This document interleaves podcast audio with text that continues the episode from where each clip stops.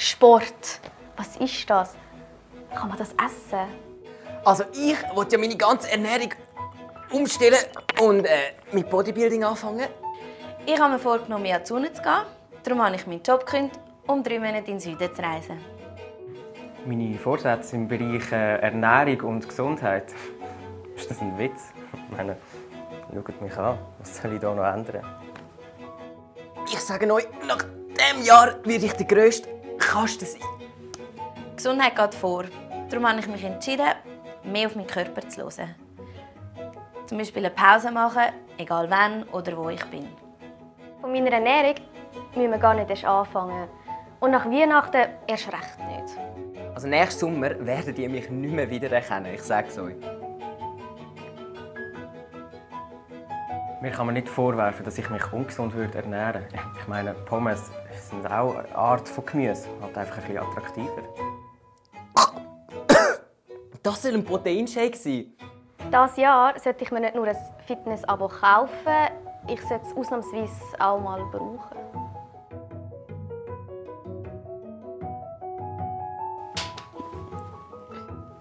Also ich denke, mein Essverhalten ist sehr ausgewogen. Much bist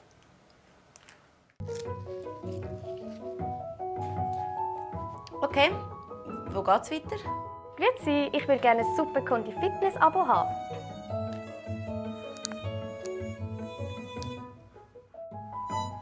Äh, wie viel?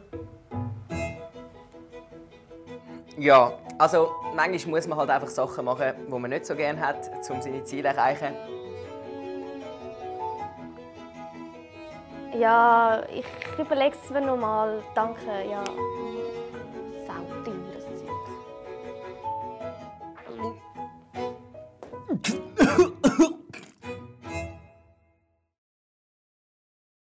Ähm, ich selber bin gläubig geworden durch Leute, die damals in meinem Alter, ich bin jetzt 55, sich hingestellt haben und erzählt haben, warum sie Christen sind. Und das hat mich damals extrem beeindruckt und hat mir extrem geholfen, auch dran zu bleiben. Ich hatte Vorbilder, ich hatte Leute, die ihre Ehe gelebt haben, die zusammengeblieben sind. Ich hatte Leute, die auch Seelsorge gemacht haben, die junge Leute in eurem Alter begleitet haben, die mich begleitet haben. Und in mein Leben haben sich extrem viele Leute investiert. Deswegen ist mir enorm wichtig, mein, mein, meine Zeit so einzuteilen, euch erstmal zu erzählen, was hat Gott in meinem Leben getan, Thema Werte, wie ist, hat sich das alles entwickelt, dann im zweiten Teil euch natürlich auch ein bisschen profitieren zu lassen von dem, was ich beruflich mache. Ich habe jetzt das große Vorrecht gehabt, für eine große Pharmafirma, für die ich seit zehn Jahren trainiere, die Werte zu entwickeln mit der gesamten Firma. Werte sind im Moment ein Riesenthema, weil eure Generation als sehr werteorientiert gilt und in dem ganzen Bereich Recruiting spielen Werte jetzt eine massive Rolle. Und natürlich immer, wenn es um Unternehmenskultur geht, spielen Werte eine Rolle. Also das heißt, inzwischen hat auch die Welt da draußen das ganze Thema Werte für sich entdeckt. Und ich erlebe natürlich immer wieder, dass gerade auch wenn meine Mitarbeitenden, ich selber bin Partner in der Unternehmensberatung, ich habe zwölf Mitarbeiter, wir beten jeden Montag von, äh, um sieben für unsere Kunden und für unsere Mitarbeiter und das wissen unsere Mitarbeiter und die sind nicht alle gläubig. Und insofern ist das Thema Werte, also Sie beten zwar, aber wie verhalten Sie sich denn dann den Rest der Woche? Uns gegenüber als Mitarbeitern oder auch uns gegenüber als Kunden natürlich ein Riesenthema.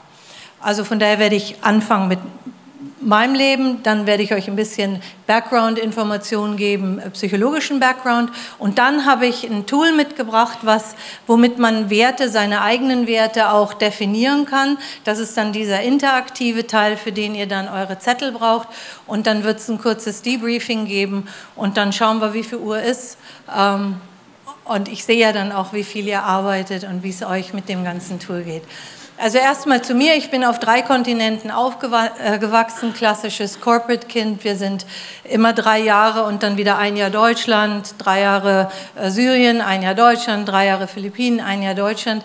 Ich habe dann in Deutschland Abitur gemacht und in Deutschland Psychologie studiert und hatte das große Glück, einen Schulkameraden zu haben, der gläubig war und der auch für mich gebetet hat und habe dann aber an so einem Seminar, wo Leute in meinem Alter erzählt haben, wie sie das mit mit Jesus leben und wie sie als Christen in der Wirtschaft unterwegs sind, habe ich dann mein Leben Jesus gegeben.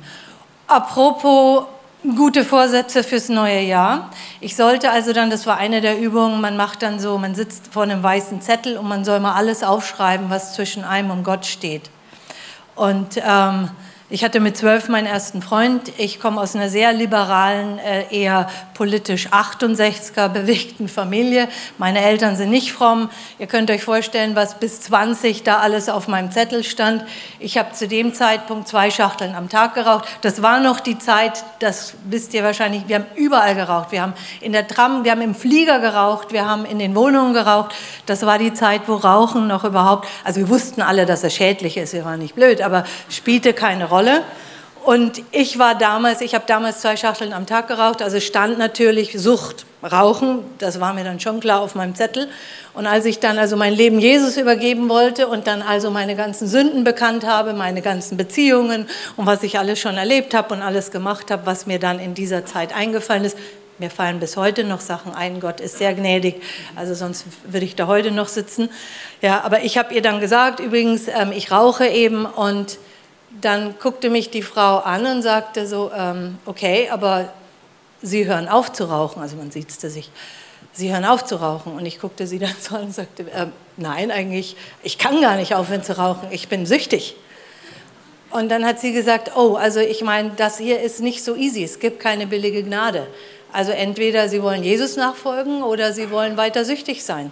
Entscheiden Sie sich. Es gibt Länder, wo mit der Entscheidung klar ist, dass Sie Ihre Familie verlieren, verfolgt werden, keinen Job mehr haben und, und, und, und. Sie haben jetzt das große Glück, das war damals in Deutschland, dass Sie sich hier für Jesus äh, entscheiden, aber das hat für Sie schon auch einen Preis.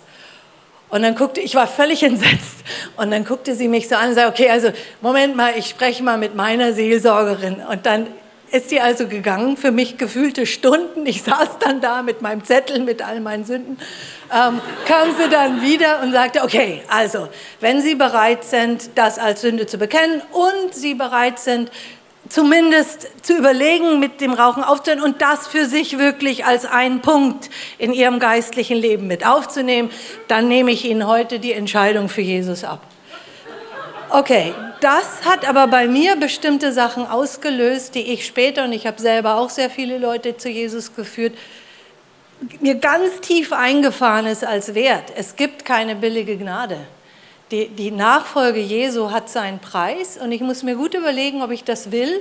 Und das hat bestimmte Bereiche im Leben, wo wir hingucken müssen. Ich meine, C.S. Lewis war Kettenraucher, also ja, es ist nicht halsnotwendig, das Rauchen aufzuhören, aber es gibt schon Bereiche, wo wir hingucken müssen. Und dieses Gefühl, dass das ein Wert ist, dass wenn wir Jesus nachfolgen, wir eine bestimmte Heiligung auch leben, das war ein Wert, den man mir als Säugling Christ mit eingeimpft hat. Und der hat mich immer begleitet.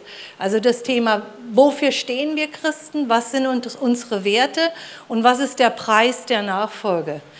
Ich habe dann, obwohl ich umgeben war, auch von Christen, die mich quasi gechallenged haben, ja, also wenn du Christ sein willst, musst du aufhören, Psychologie zu studieren, hatte ich wie den Eindruck, nee, das kann es irgendwie nicht sein. Es kann nicht sein, dass wir als Christen ganze Domänen den Nichtchristen überlassen. Das ja, also ich meine, es gibt keinen christlichen Striptease, fair enough. Also es gibt sicher Domänen, die vielleicht sich nicht ganz so eignen als Christ. Aber jetzt Psychologie war jetzt bei mir nicht auf dem Herzen im Bereich, den wir nicht ownen sollten, sondern eigentlich im Gegenteil. Es, ich ich fand es damals wahnsinnig wichtig, dass dort auch Christen sind und dass Christen gut ausgebildet sind. Und wir haben ja genug Christen, die, die massive Probleme haben und die gute Psychologen brauchen. Insofern ich habe dann mein Psychologiestudium also zu Ende gebracht und habe in der Zeit relativ viel ähm, missionarisch auch gemacht. Ich habe bei OM Einsätze gemacht, ich habe bei Campus für Christus mitgemacht und da auch Einsätze gemacht. Und für mich war eigentlich klar, ähm, ich will in die Mission. Und ich habe ich hab als Studentin für Geld auch in Fabriken Schicht gearbeitet und in der Zeit Bibelverse auswendig gelernt, wenn ich dann in Einzelhaft bin, dass ich meine Bibel auswendig kann. Und ich war also völlig, für mich war völlig klar, ich bin berufen, ich habe einen Call und ich all in für Jesus. Und für mich war eigentlich auch klar, obwohl ich extrem viele Beziehungen hatte, bevor ich Christ war, und dann auch als Babychrist, die sich dann bekehrt haben, aber dann habe ich sie doch nicht geheiratet.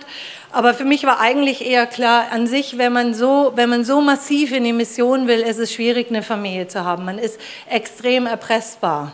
Also insofern war ich schon auch auf dem Trip, heiraten, Kinder vielleicht, ja, muss eigentlich nicht sein. Dann habe ich meinen Mann kennengelernt, mit dem ich jetzt seit 28 Jahren glücklich verheiratet bin. Mhm. Wir haben zwei erwachsene Söhne, die beide hier in Zürich studieren. Ähm, dann war das schon mal der nächste Punkt, was irgendwie nicht so ganz in meinen Plan passte.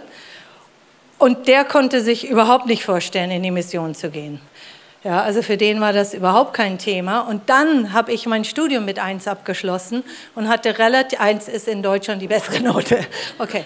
Ähm, und dann ähm, hatte ich also Angebote von großen Unternehmensberatungen in Frankfurt. Und meine Seelsorger haben dann gesagt, okay, also das hat ja Gott nicht umsonst gemacht. Jetzt arbeite doch zweimal in, zwei Jahre in deinem Beruf, geh arbeiten, schau dir an, wie die Leute leben, wie es ist, beurteilt zu werden, diese ganze Rat Race für die Boni. Geh in die Welt rein, mach das. Und wenn du dann immer noch einen Call hast auf deinem Leben, dann kannst du ja immer noch in die Mission gehen. Und nachdem mein Mann das gar nicht auf dem Herzen hatte, sind wir nach Frankfurt gegangen und es wurden dann zehn Jahre internationales Consulting in Frankfurt.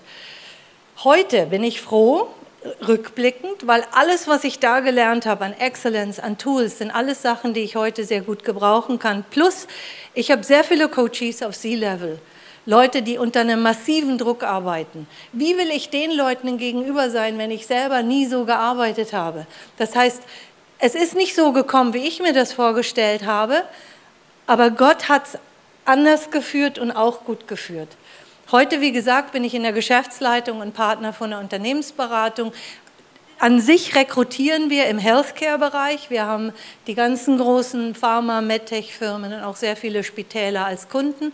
Und mein Job ist, die Leute zu assessen, also auch zu gucken, ist die Person eigentlich am richtigen Ort, zu gucken, ähm, Thema Onboarding Coaching, wenn die im neuen Job sind, wie können die in dem Job performen, aber dann auch das, der gesamte Bereich Training. Und damit ist natürlich Leadership ein Riesenthema. Leadership und Werte ein Riesenthema. Wie will ich denn Leute führen, wenn ich selber gar nicht weiß, wie ich ticke? Und wie will ich denn Leute führen oder auch ins Leben von Leuten sprechen, wenn ich mich nicht mit mir selber auseinandergesetzt habe? Und hier habt ihr einen riesen Vorteil, der euch gar nicht bewusst ist. Häufig frage ich meine Coaches, wer sind denn ihre Vorbilder? Thema Transformational Leadership, da geht es darum, man muss sich auch Vorbilder nehmen, um selber so zu copy-pasten und da müssen die das dann auch aufschreiben und sich überlegen, wer hinsichtlich verschiedener Aspekte ihre Vorbilder sind. Und die meisten meiner Coaches haben eine Wahnsinnsmühe, jemanden zu benennen, der ihr Vorbild ist. Die, die, normale oder typische Reaktion ist, Frau Troschel, ich kann Ihnen nicht sagen, wer meine Vorbilder sind, aber ich kann Ihnen sagen, wie ich nicht sein will. Und da kann ich Ihnen zehn Leute nennen, da habe ich überhaupt kein Problem. Und mir ist also ich, ich teach auch im College und Alexander und ich haben im Movement relativ viel gemacht. Und für mich war es immer extrem erstaunlich, wie Leute in eurem Alter im ICF Führungsverantwortung übernehmen können und das gut machen und eine Leitungsspanne haben, die wir in der Welt eigentlich eher selten finden. Und meine Frage war immer, wie macht ihr das? Wie könnt ihr, so jung wie ihr seid, solche Teams führen? Und meine Antwort ist, ihr habt Vorbilder, wenn ihr gläubig aufgewachsen seid, seit ihr Kinder seid. Ihr, hattet, ihr seid in Camps gegangen und habt Leiter gehabt. Ihr habt selber früh Leiterschaftsverantwortung übernommen. Das ist ein Schatz, den ihr da habt, das könnt ihr euch gar nicht vorstellen und ein Reichtum und Erfahrungen, die vielen meiner Coaches fehlen und denen dann auch die Werte fehlen, die dahinter stehen. Denn euch wurde eingebläut in euren ganzen Camps und in euren Stuhlkreisen und in euren Small Groups und in euren, wie man miteinander umgeht, wie man einander zuhört, wie, ja, wie man miteinander, ja, und diese Leute haben oft Leistungssport gemacht, go, go, go, Erstmal ich und dann lange nichts. Sie sind sehr begabt, das heißt, sie haben in der Regel in ihrer Klasse selten sind sie selten konfrontiert worden, weil sie eben begabt sind und sowieso schon zu denen gehört haben, denen alles leicht gefallen ist. Das heißt, das ganze Thema Werte, Barmherzigkeit, ähm, anderen Leuten Raum geben, all die Dinge, die für uns wichtig sind und die zu Leadership ja dazugehören, sind Werte, die die für sich über den Kopf entwickeln müssen, wo die sagen, Vorbilder, äh, mir selber ist niemand äh, barmherzig oder vergebend äh, begegnet. Ich wüsste nicht, äh, das ganze Thema aktives Zuhören, dass man lernt, jemanden zuzuhören, das könnt ihr euch gar nicht vorstellen. Das sind wirklich Techniken, die diese Manager lernen müssen, sich wirklich auf den anderen so einzulassen, dass ich wiederholen kann, was der gesagt hat. Weil die inzwischen an sich in Gedanken dabei sind zu überlegen, was antworte ich. Also während du anfängst zu sprechen, überlegt er schon, was will ich denn darauf antworten? Und so kann ich nicht zuhören. Und zuhören ist ein ganz integrativer Wert, der zu Kommunikation, der zu Leadership, der zu Menschsein dazugehört. An der Stelle denke ich, ist gut, wenn ich mal Werte definiere.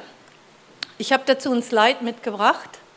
Also die Definition von Werte, Wertvorstellungen sind erstrebenswerte und subjektiv moralisch als gut befundene Eigenschaften, Qualitäten oder Glaubenssätze. Aus festgelegten und gewichteten Werten, also Normen, resultieren Denkmuster, Handlungsmuster und Charaktereigenschaften sowie Ergebnisse mit gewünschten Eigenschaften.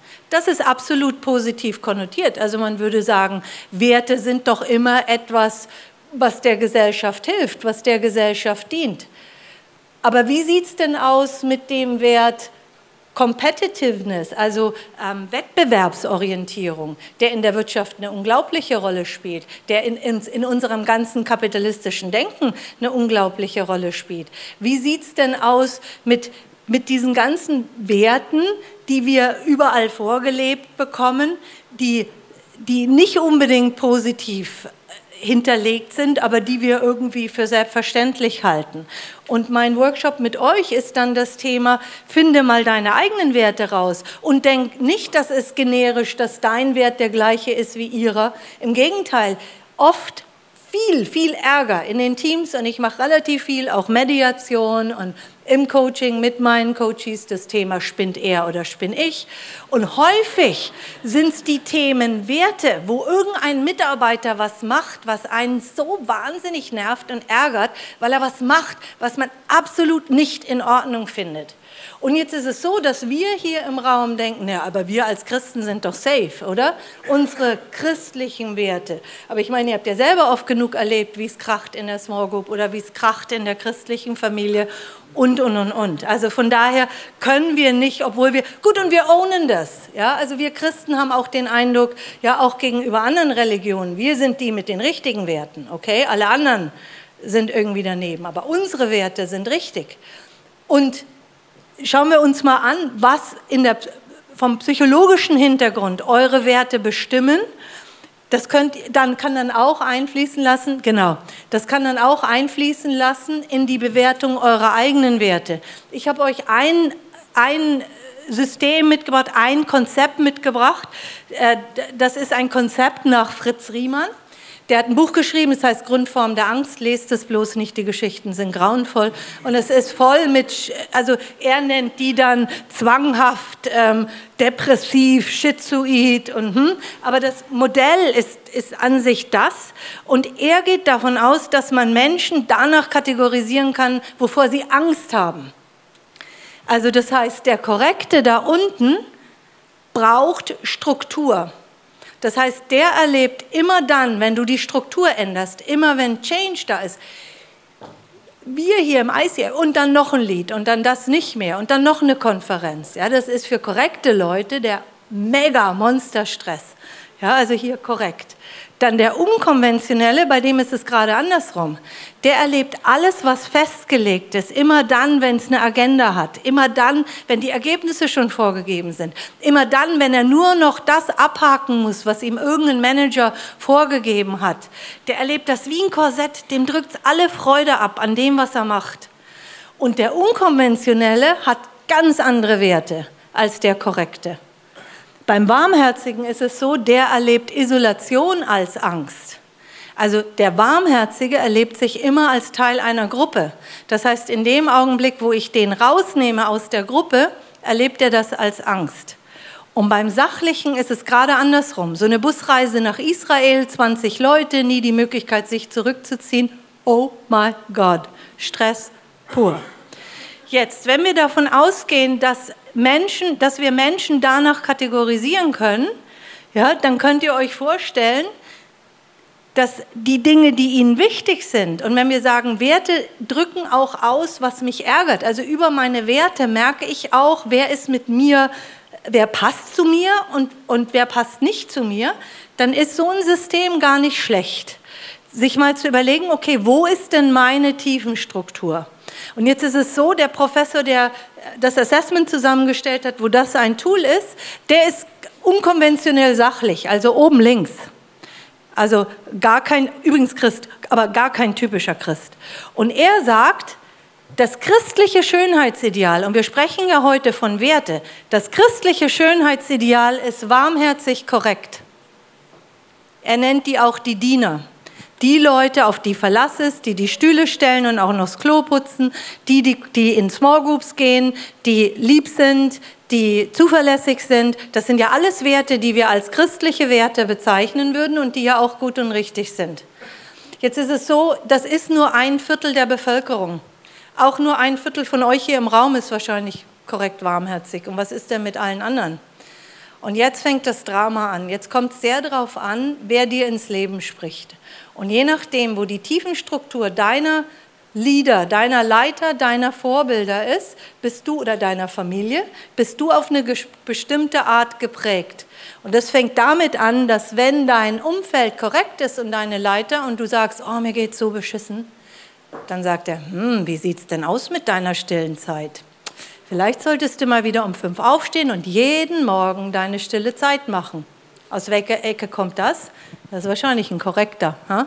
Und für den stimmt's, für den Korrekten stimmt's. Wenn der im Stress ist, dann sollte der mehr Struktur in sein Leben bringen. Wenn du zu einem Unkonventionellen gehst, der dir ins Leben redet, Mentor, Seelsorger, whatever, wird der sagen, hm, stehst du immer noch um 5 Uhr auf? Hast du immer noch den Eindruck, du musst dir das alles verdienen? Schmeiß mal diesen ganzen Scheiß über Bord. Du bist gerettet. Ja, wir brauchen all das nicht mehr. Wenn du einen warmherzigen Mentor hast, würde er sagen, hm, wie sieht's denn aus? Gehst du in die Small Group? Hast du eine Gruppe? Wirst du gechallenged? Wo sind denn deine Peers? Zeig mir deine Freunde und ich sag dir, wer du bist. Und wenn du einen sachlichen hast, wird er sagen, hm, wann hast du denn das letzte Mal ein gutes Buch zur Bibel gelesen? Wann hast du dich denn mal intellektuell gechallenged? Wann warst du das letzte Mal alleine in den Bergen und hast deinen persönlichen Gott getroffen und mit ihm Tage verbracht? wenn man diesen Tipp einem Warmherzigen gibt, der dreht durch, der weiß nicht mehr, ob er Männchen oder Weibchen ist nach der Woche da oben. Aber ich spreche euch das ins Leben, was mir geholfen hat, wenn ich nicht reflektiere. Und deswegen ist es wichtig, dass wenn ihr selber anderen Leuten ins Leben redet, oder wenn andere Leute euch ins Leben redet, dass ihr ein bisschen Bescheid wisst, aus welcher Ecke kommen denn welche Empfehlungen. Und jetzt ist es so, wir sprechen ja immer von Comfort Zone, Development Zone, Panic Zone. Und die Comfort Zone wäre, wenn ihr das tut, was für eure tiefen Struktur passt. Dann seid ihr in eurer Comfort Zone, ihr entwickelt euch aber auch nicht. Das heißt, ihr geht schön brav in eure Small Group, wenn ihr korrekt warmherzig seid. Ihr betet eure Listen, ihr steht jeden Morgen um fünf auf und macht eure Stunde stille Zeit und für euch ist die Welt in Ordnung. Jetzt, wenn ihr aber sagt, hm, eigentlich möchte ich ja geistlich auch ein bisschen weiterkommen, dann müsstet ihr in die Development Zone. Und die Development Zone wäre für jemanden, der warmherzig ist, vielleicht wirklich mal eine Woche in die Berge zu gehen und seinen Gott zu suchen. Oder mal ein gutes Buch zu lesen, mal was alleine zu machen mit Jesus. Und in der Development Zone wäre es vielleicht für einen Unkonventionellen gar nicht schlecht, mal früh um fünf aufzustehen und seine stille Zeit zu machen und ein bisschen disziplinierter zu leben. Also von daher können die Empfehlungen von euren Mentoren durchaus gut sein. Ihr müsst nur immer wissen, in welchem, wo befinde ich mich im Moment? Brauche ich im Moment, geht es mir nicht gut? Dann mach das, was deiner Tiefenstruktur entspricht. Hast du den Eindruck, du willst dich entwickeln? Dann geh aus deiner Comfortzone raus.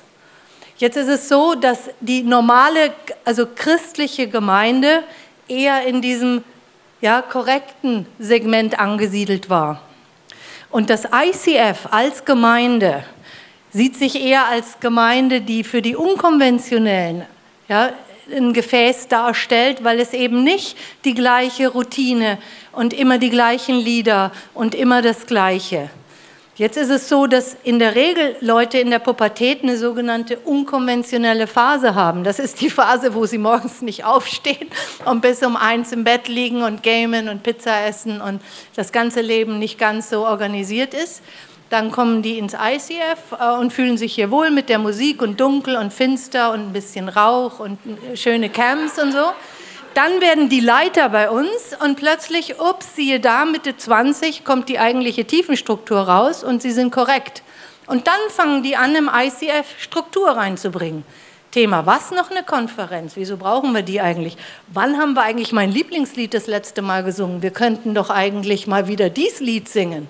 Plötzlich fangen die dann an, aus einer Gemeinde, die dafür designt ist, Leute zu Jesus zu führen, ja, die eben unkonventionell sind, die immer was Neues brauchen, die schnell gelangweilt sind, die, die, die, die quasi Struktur als Korsett erleben, ja, fangen die an, ein Korsett zu machen. Und das ist einer unserer Aufträge, zu sagen, wir wollen am Puls bleiben, wir wollen weiter ein Gefäß sein für Menschen, die unkonventionell sind, weil für die Leute, die Struktur wollen, hat es genug Gemeinden. Das ist auch immer mein Punkt, wenn ich Leute in der Small Group hatte, die dann anfingen zu sagen, ja, aber wie ist das denn im ICF und muss das denn immer alles und so, dass ich dann sage, du bitte, es gibt so viele Gemeinden, die genau dem entsprechen, was du brauchst. Aber versuch nicht aus dem ICF eine korrekte Gemeinde zu machen. Und da sind wir beim Thema Werte und bei dem Thema, was ist mein Call und bei dem Thema, wer ärgert, ärgert mich. Und hier an der Stelle würde ich mit euch gerne jetzt diese Übung machen, wo es persönlich wird. Und ich habe euch ein Tool mitgebracht, was ich auch mit meinen Kunden mache. Also, die, ähm, die Anleitung sieht so aus. Wähle drei Personen, die du bewunderst und ich werde euch dann jetzt im Anschluss einige Personen äh, anzeigen. Ich habe Fotos mitgebracht ähm, von allen möglichen Celebrities. Also einige von euch werden John F. Kennedy wahrscheinlich nicht mehr kennen. Aber anyway, ihr könnt auch eure Celebrities nehmen. Das sind die Leute, die mein, die mein Umfeld und meine Kunden alle gut kennen. Aber vielleicht habt ihr noch andere ähm, Leute, die ihr bewundert. Ja, dann könnt ihr die auch aufschreiben. Das ist nur ein Pool, eine Auswahl ähm, von Leuten, in die ihr eigentlich, und das ist wie ein projektiver Test, in den ihr, wir wissen doch gar nicht, wie die wirklich waren. Ja, also das erste ist, wähl mal drei Personen, die du bewunderst. Aus dem Pool oder aus Leuten, die du kennst oder die du da noch dazu fügst. Das zweite ist, Schreibe von jeder Person die Eigenschaften auf, die du bewunderst und wann diese, diese Eigenschaften auftraten. Und dazu habt ihr diese Zeilen, wo ihr das reinschreiben könnt. Und das Tool heißt Journaling. Das ist ein Tool, was die gerade im Thema äh, Mindful Leadership relativ viel einsetzen. Das ist, du schreibst, ohne nachzudenken. Also du reflektierst nicht schon, während du schreibst, sondern du fängst einfach mal an zu schreiben, nimmst dir die Namen und schreibst einfach random alles hin, was dir zu dieser Person einfällt. Möglichst viel. Möglichst viel, nimm dir da Zeit, weil du aus dem Pool, ja, der nächste Schritt ist nämlich, lese dir durch, was du geschrieben hast. Und das hat mehr mit dir zu tun als mit den Leuten hier an der Wand. Denn die Sachen, die dir wichtig sind an den Leuten, die du bewunderst, ja, wie gesagt, das hat mehr mit dir zu tun als mit der Person. Insofern solltest du durchlesen, was du geschrieben hast. Und dann erstelle eine Liste von fünf Werten, die sich aus dem, was du geschrieben hast, die dich anspringen, die dich ausmachen. Und wenn du deine fünf Werte hast, dann such dir jemanden, der seine auch schon hat. Ähm, entweder der neben dir oder jemand weiter hinten. Schau, wer fertig ist und gelangweilt guckt. Und tausch mal mit dem, deine Werte aus und guck, ob ihr wirklich die gleichen Werte habt. Weil wir gehen natürlich davon aus, dass Pünktlichkeit ist non-negotiable. Pünktlichkeit ist einer der wichtigsten Werte. So, Und jetzt habe ich jemanden in meiner Small Group, der immer unpünktlich ist. Und was macht es mit mir? Und wahrscheinlich ist die Person unkonventionell und findet Flexibilität ist, das, ist der allerwichtigste Wert. Großzügigkeit ist der allerwichtigste Wert. Ich bin doch nicht kleinlich und gucke auf die Uhr. Ja, ich habe Wichtigeres zu tun, als pünktlich zu sein. Also insofern diese Themen, wie sieht mein Wertekodex aus und wo passt er denn eigentlich zu den Leuten um mich rum, plus wo passt er eigentlich nicht äh, zu den Leuten um mich rum, wo bin ich auch besonders oder wo habe ich einen Wert, der mich auch anecken lässt. Das sind alles Themen, um die es jetzt geht. Und ähm, vom Zeitrahmen, äh, wir haben jetzt noch eine halbe Stunde. Ich würde sagen, für diese ganze Übung, wir haben noch Ne? Also es läuft rückwärts. Also wir haben jetzt noch eine halbe Stunde und ich würde sagen, ihr nehmt dafür mal 20 Minuten, nehmt euch Zeit. Das, jetzt und hier. Ihr macht das nicht zu Hause. Wenn ihr es jetzt nicht macht, macht das nicht mehr. Und ich wurde gefragt, warum, warum machst du das mit den Werten? Du hättest doch jetzt über alles Mögliche reden können. Der Punkt mit den Werten ist, dass wo ich hinkomme, es überall diese unglaublichen Missverständnisse gibt und auch diese Arroganz von ich bin richtig und der andere ist das Problem. Und keiner von uns steht morgen auf und überlegt sich, heute bin ich ein Arschloch, heute mache ich es ihm also richtig schwer. Sondern die Person, die für mich ein Problem ist, die steht morgens auf und die ist völlig mit sich im Reinen. Die Person, die immer zu spät in meine Small Group kommt, die hat überhaupt kein Problem mit sich. Die findet sich total gut. Ja, aber genauso seid ihr selber auch. Ich meine, eure Werte oder wie ihr denkt, wie es richtig ist und wie es läuft, sind Dinge, die für euch in Ordnung sind. Und wenn wir irgendwie als Community besser zusammen funktionieren wollen, müssen wir erstmal wissen, was sind eigentlich meine Werte? Plus, bin ich konkordant in dem, wie ich mein Leben lebe mit meinen Werten? Ich selber, vielleicht habe ich ja Werte wie, keine Ahnung, Abenteuerlust und ich selber war noch nie, habe noch nie irgend, bin noch nie auf dem Wasser gelaufen, noch nie irgendwas im Vertrauen auf Jesus gemacht. Ja? Und ich lebe ständig in diesem Stretch zwischen ja, Anspruch und Wirklichkeit. Also von daher, das eine ist, eure Werte sind wichtig. Wenn man sich keine Zeit nimmt, darüber nachzudenken, lebt ihr vielleicht ständig in der Illusion, ihr seid konkordant mit euren Werten. Und das andere ist, Gemeinschaft, Frieden stiften, Vielfalt und den anderen stehen lassen. Und dazu gehört auch, sich mit seinen Werten auseinanderzusetzen und mit den Werten des Gegenübers und vielleicht das auch mal benennen zu können, warum mich jemand so ärgert. Also das ist das Ziel. Und jetzt habt ihr genau 20 Minuten Zeit, diese Übung zu machen. Und jetzt brauchen wir die Fotos von diesen Celebrities. Und Stephen Hawking ist euch, glaube ich, im Begriff äh, Lema, also die meisten von denen sind Nobelpreisträger, die hat in Uganda für Frauenrechte und äh, auch ein ganz extremes Leben. Albert Einstein ist auch klar, Mutter Teresa ist klar, Steve Jobs ist klar. Die Malala hat einen Angriff ähm, überlebt, ist die jüngste Nobelpreisträgerin überhaupt und setzt sich ein dafür, dass muslimische Frauen zur Schule gehen können und ist extrem mutig. Die hätte nach dem Anschlag sich auch einfach zurückziehen können, wurde dann aber nominiert, hat den Nobelpreis angenommen und reist jetzt durch die Welt, hat selber zwei Töchter und lebt natürlich immer in Lebensgefahr. Dann Mandela ist klar und wie gesagt, der alte Mann rechts, da ist er noch jung, ist John F. K., der wie gesagt für meine Klientel äh, immer noch äh, ein Vorbild ist. Aber wie gesagt, ihr könnt das auch gerne ergänzen durch eure ähm, Celebrities. So, also ihr Lieben, nehmt es noch mit, sprecht mit den Leuten in eurem Umfeld. Ähm, wir würden jetzt gerne noch ein QA anbieten, falls ihr Fragen habt oder auch sonst zu irgendwelchen anderen Themen Fragen habt, dass ihr jetzt noch mal die Gelegenheit wahrnehmt. Und ich, ähm, man wird mit dem Mikrofon rumgehen und ihr könnt das dann äh, so sprechen, dass alles hören. Und ich hoffe, ich kann Antworten geben. Dann hier ist eine, es war eine Meldung. Schon, wow. Sehr gut. Also, ja. Super. Ähm, was sind deine Werte? Oder deine drei, wenn du nicht alle fünf sagen willst? ähm, ich selber bin hoch unkonventionell, warmherzig natürlich, das merkt man wahrscheinlich.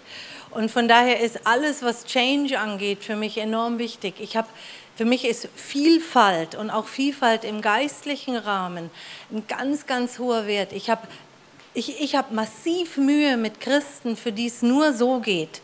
Und ich weiß noch, als Babychrist, wir waren in Nürnberg auf dem Christkindlesmarkt. Wir waren begeistert von Jesus und wir haben gesehen, dass Leute missionieren.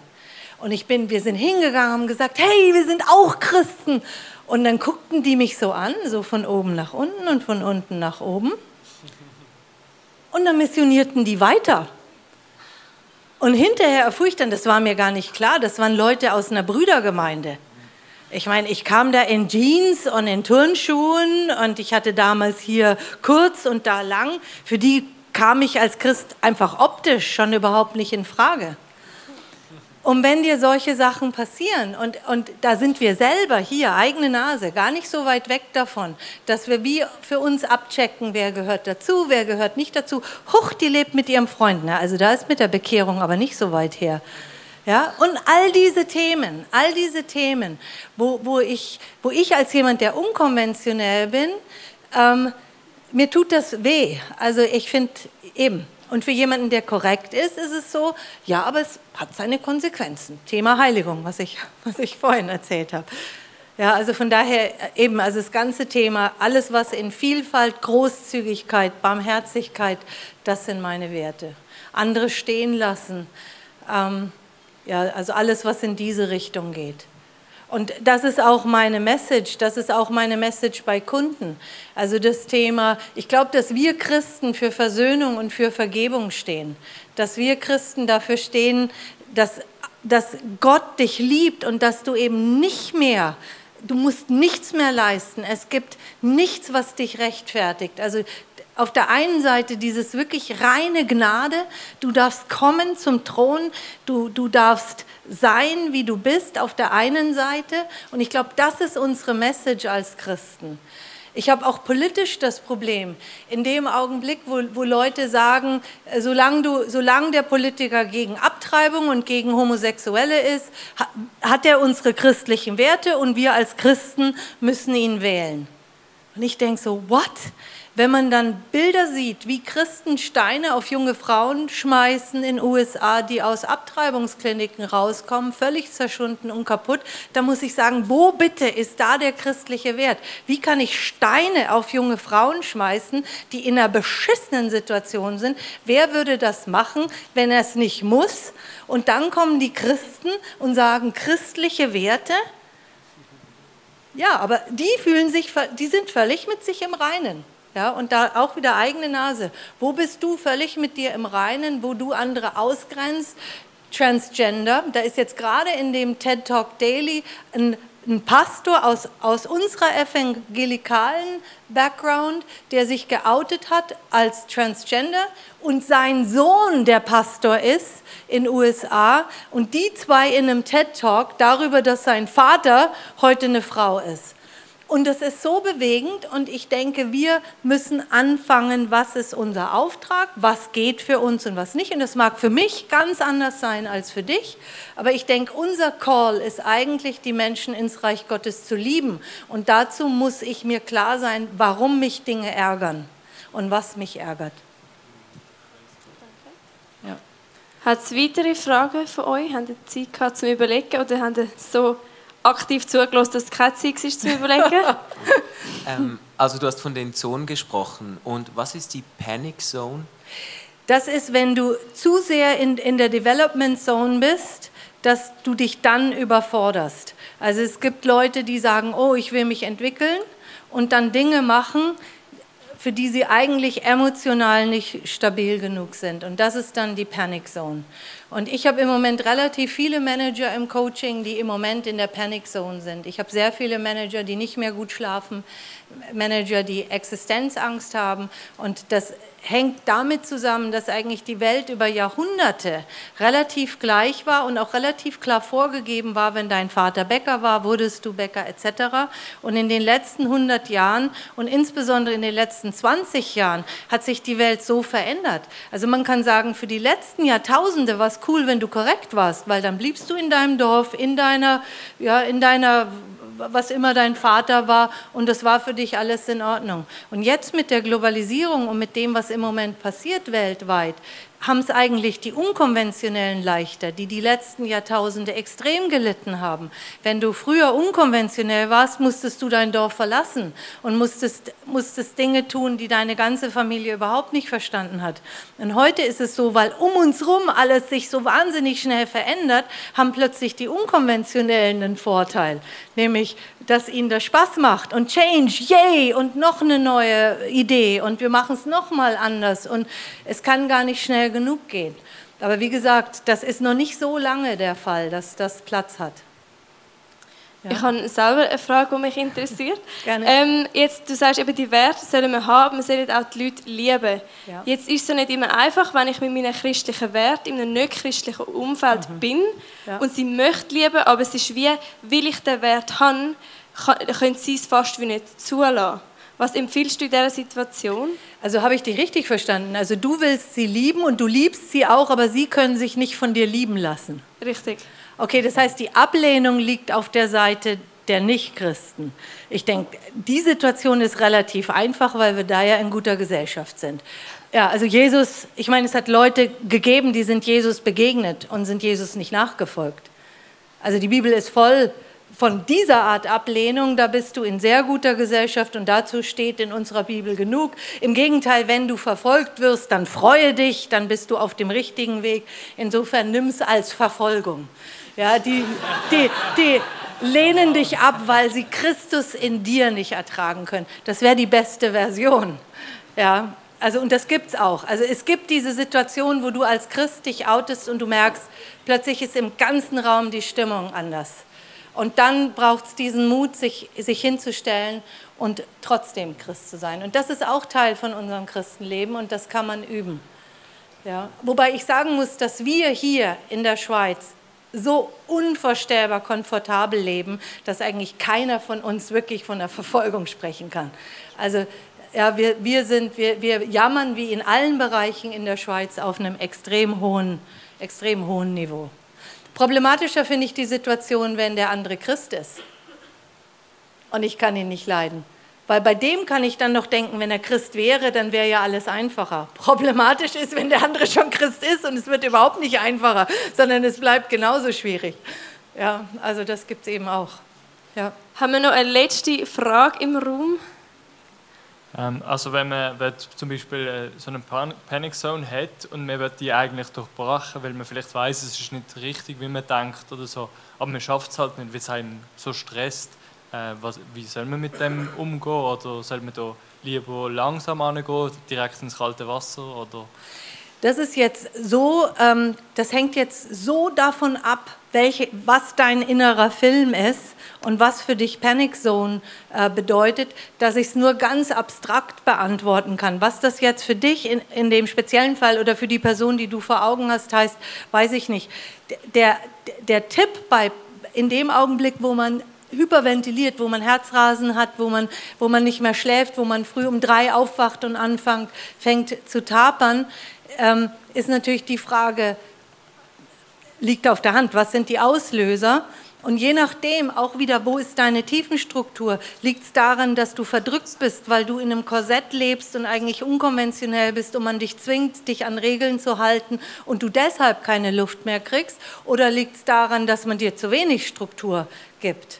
Und dann hängt es wieder davon ab, wenn du korrekt bist, liegt es daran, dass du nicht weißt, was die Leute von dir wollen, dass du, dass du keine klaren Ziele bekommst und dass du hyperventilierst, weil du irgendwie versuchst, etwas gerecht zu werden, wovon, was du wie nicht fassen kannst. Also im Endeffekt muss man sehr spezifisch hingucken und dann gucken, okay, wie ist denn, wo ist denn meine Comfortzone? Brauche ich mehr Struktur oder brauche ich weniger Struktur? Und ich denke, wir als Christen haben so einen riesen Vorteil. Wir haben den Heiligen Geist. Wir haben Jesus.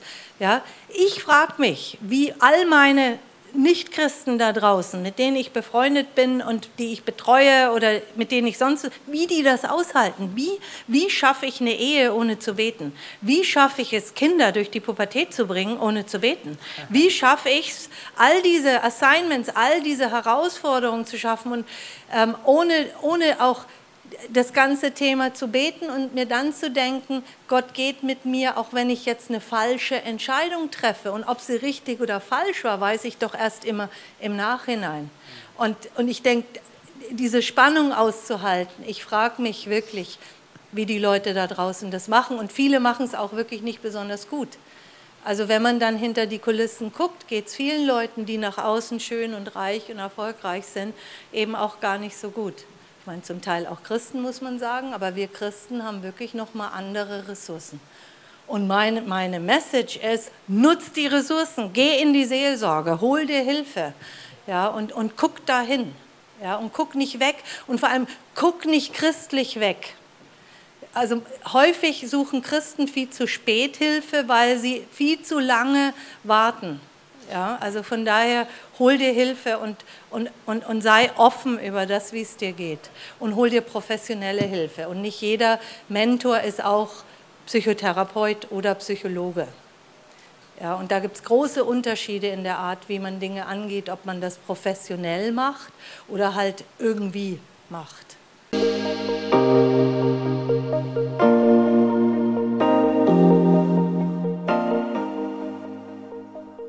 Durch so Messages zu dir redet, ist das mega kostbar. Darum nimm den Schatz unbedingt mit in deinen Alltag. Vielleicht machst du gerade noch eine Notiz zu diesem Thema oder redest mit Jesus in einem Gebet noch selber drüber. Es ist unsere Leidenschaft als ICF 20s, junge Menschen zu begleiten auf ihrem Weg mit Gott und sie dabei zu unterstützen. Hey, und wenn du den ICF 20s willst besser kennenlernen dann komm doch vorbei. Wir treffen uns jeden Freitagabend in der Samsung Hall in Stettbach.